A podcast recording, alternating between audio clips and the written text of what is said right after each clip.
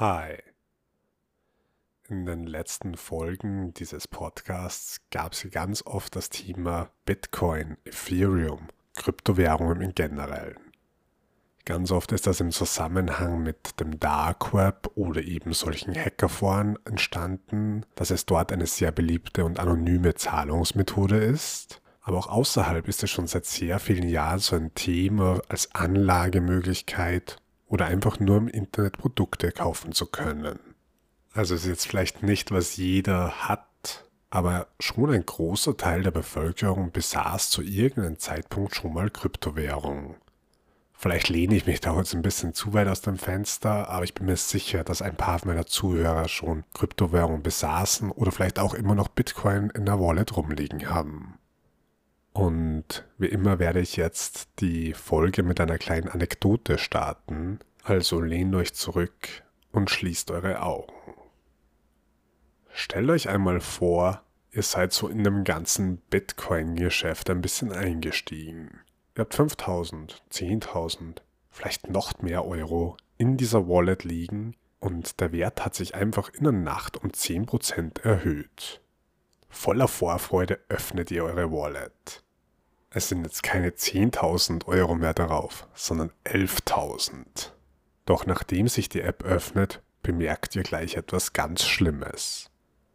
Das ganze Geld ist weg. Alles. Ihr habt 0 Euro in eurer Wallet. Alles verschwunden. Das blanke Entsetzen ist in euer Gesicht geschrieben.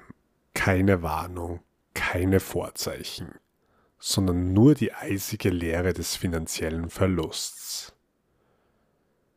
Diese Geschichte ist wie immer keine düstere Fiktion oder was einer Einzelperson passiert ist, sondern ein komplettes Kapitel, das bereits viele in der Welt der Kryptowährungen durchlebt haben das Drainen von Kryptowallets.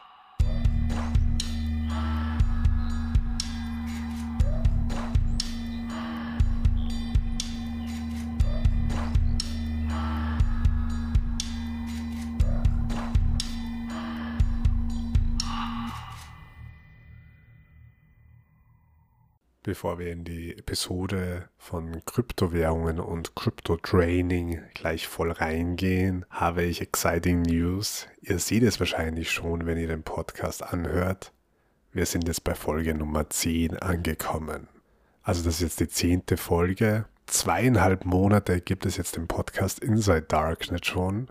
Und was am Anfang so eine Idee zu einem Topic, was mich sehr interessiert war, ist das jetzt schon sehr groß geworden und ich bin einfach super stolz darauf und ich bin auch super dankbar an alle, die immer noch dabei sind, an alle, die neu dazugekommen sind, an alle, die das irgendwie unterstützen, an diejenigen, die Mundpropaganda machen und das ihren Freunden sagen.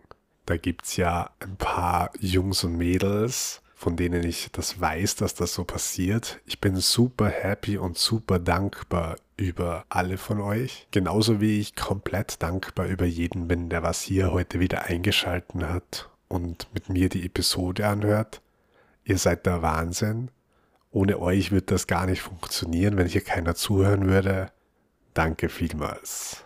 Letzte Episode gab es ja ein Interview mit einem bekannten Threat-Actor namens Intel Broker. Und da habe ich auf Spotify auch eine Umfrage dazu gemacht, ob euch das gefallen hat und ob ihr in Zukunft mehr Interviews hören wollt.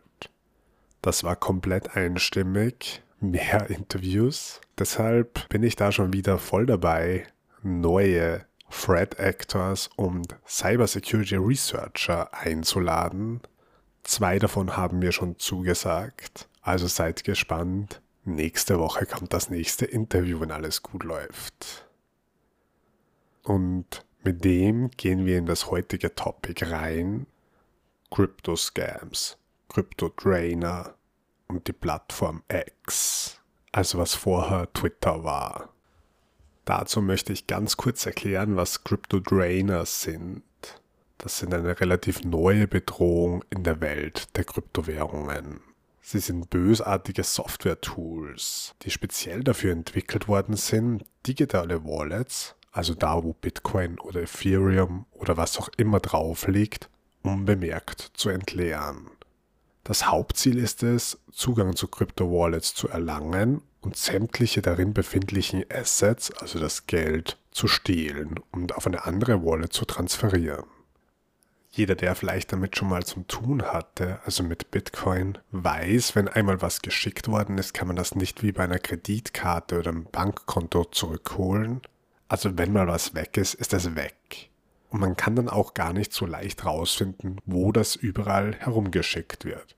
Deshalb ist es eben so eine anonyme Währung, die im Darknet sehr oft eingesetzt wird. Also um das jetzt ganz simpel zusammenzufassen, Crypto-Trainer sind Programme, die Zugriff auf eure Wallet sich irgendwie erhacken, das ganze Geld entleeren und ihr könnt nichts dagegen machen. In den letzten Monaten haben die Angriffe mit solchen Crypto-Drainern deutlich zugenommen. Zum Beispiel gab es da vor zwei Wochen einen recht bemerkenswerten Fall von Cyber- und Crypto-Draining, bei dem das X, also ehemaliges Twitter-Konto von Mandiant, von finanziell motivierten Hackern kompromittiert wurde. Bei diesem speziellen Vorfall wurde dann die Twitter-Seite dazu verwendet, um bösartige Links zu teilen, Links, die einen Crypto-Drainer namens LinkSync hosteten. Und wenn man darauf geklickt hat, wurde im Hintergrund die Wallet geöffnet und das Geld auf ein anderes Kryptokonto überwiesen.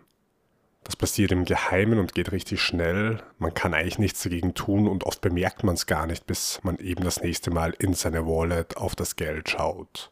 Das ganze Konzept passiert einfach immer wieder so. Ex- bzw. ehemalige Twitter-Seiten werden gehackt und es werden einfach nur Links weiterverteilt. Im Dezember gab es mit diesem Drainer alleine über 35 Seiten, die attackiert wurden. Manchmal sind das ganz große Firmen, die dann für ein paar Stunden einfach nicht auf den Twitter-Account zugreifen können. Und mit genau diesem einen Drainer wurden über 900.000 Dollar in einem Monat gestohlen. Das Interessante an dem Ganzen ist einfach, wie rasant das zunimmt, wie Social Media einfach dafür gehackt wird, dafür weiterverwendet wird, nur um auf solche Drainer weiterzuleiten. Die Verfügbarkeit und geringen Kosten von solchen Drainers, gepaart mit dem Potenzial für hohe Gewinne, machen sie halt auch zu attraktiven Operationen für solche finanziell motivierten Bedrohungsakteure. Zusätzlich angesichts des steigenden Werts von Kryptowährungen und dem geringen technischen Grundwissen, was man eben dazu braucht, um so einen Drainer zu hosten und zu verwenden, glauben sehr viele große Cyber Research Firmen, dass diese Angriffe in Zukunft einfach noch viel mehr werden und zunehmen. Also dass das noch so ein richtig großes Ding über die nächsten Monate und vielleicht sogar Jahre wird. Wie der ganze Hack dann noch so funktioniert hat, ist vielleicht auch noch interessant. Denn Mandiant, diese große gehackte Firma, hat dann gleich so ein bisschen Richtung X geschossen und gesagt, hey, eure Systeme sind nicht sicher. Die haben das dann mit einem eigenen Post widerlegt und bewiesen, dass einfach keine Zwei-Faktor-Authentifizierung bei diesem X-Account hinterlegt war. Ein paar Tage später hat dann Mandiant gesagt, es war eine Brute Force-Attacke, also eine Attacke, wo im Login die E-Mail-Adresse steht und alle Passwortkombinationen probiert werden. Das ist dann aber auch wieder von verschiedenen Einzelpersonen widerlegt worden, denn nach fünf fehlerhaften Login-Versuchen kann man sich dann für eine Zeit nicht anmelden. Das heißt im Umkehrschluss, dass sie gerade so ein bisschen versuchen zu verschleiern, wie sie wirklich gehackt worden sind.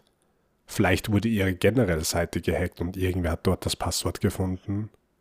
Vielleicht wurde einer von ihren Mitarbeitern gehackt und hat da das Passwort irgendwie in ein System rumliegen gehabt. Man weiß es nicht genau, woher das Passwort kommt, aber ihre Ausreden sind nicht ganz valide. Und das macht das Ganze halt irgendwie noch ein bisschen komischer, die ganze Situation, wie das passiert.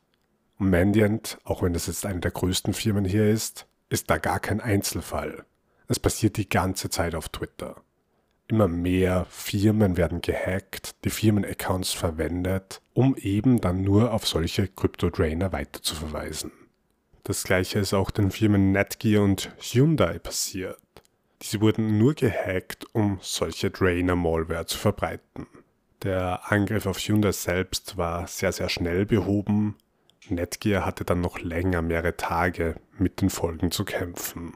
Da gibt es dann auch ganz viele Opfer, die auf X slash Twitter darunter berichten.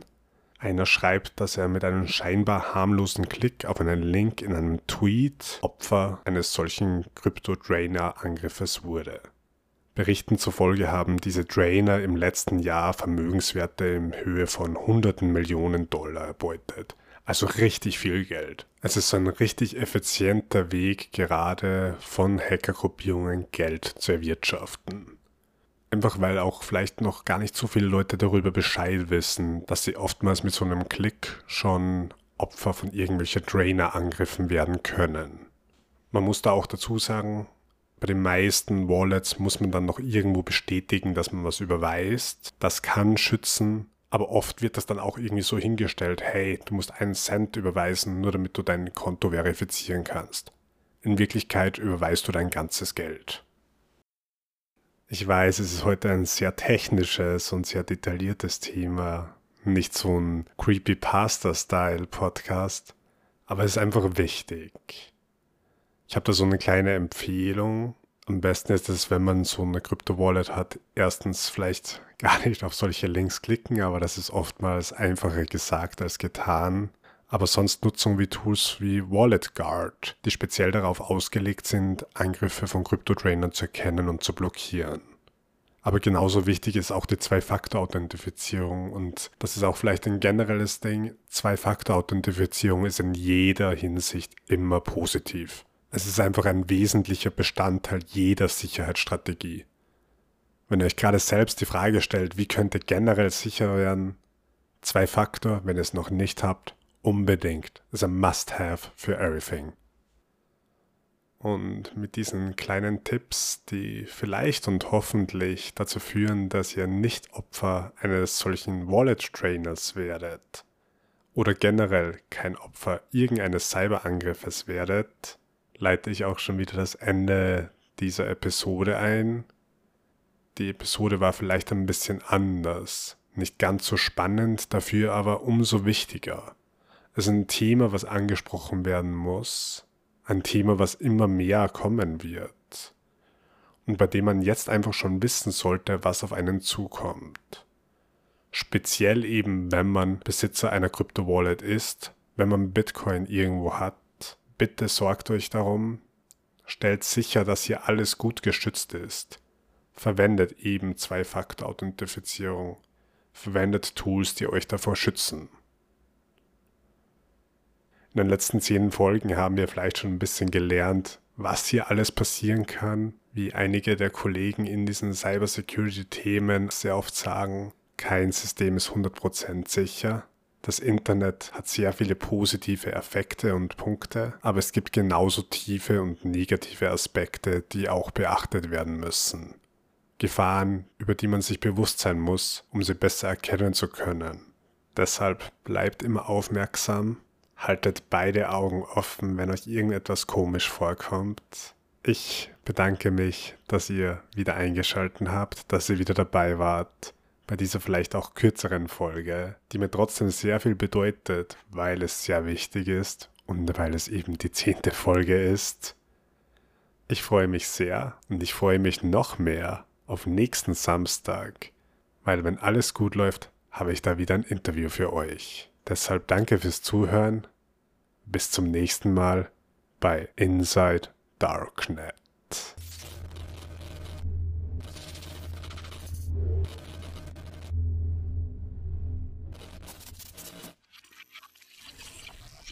Ach ja, und ein Outro habe ich heute auch.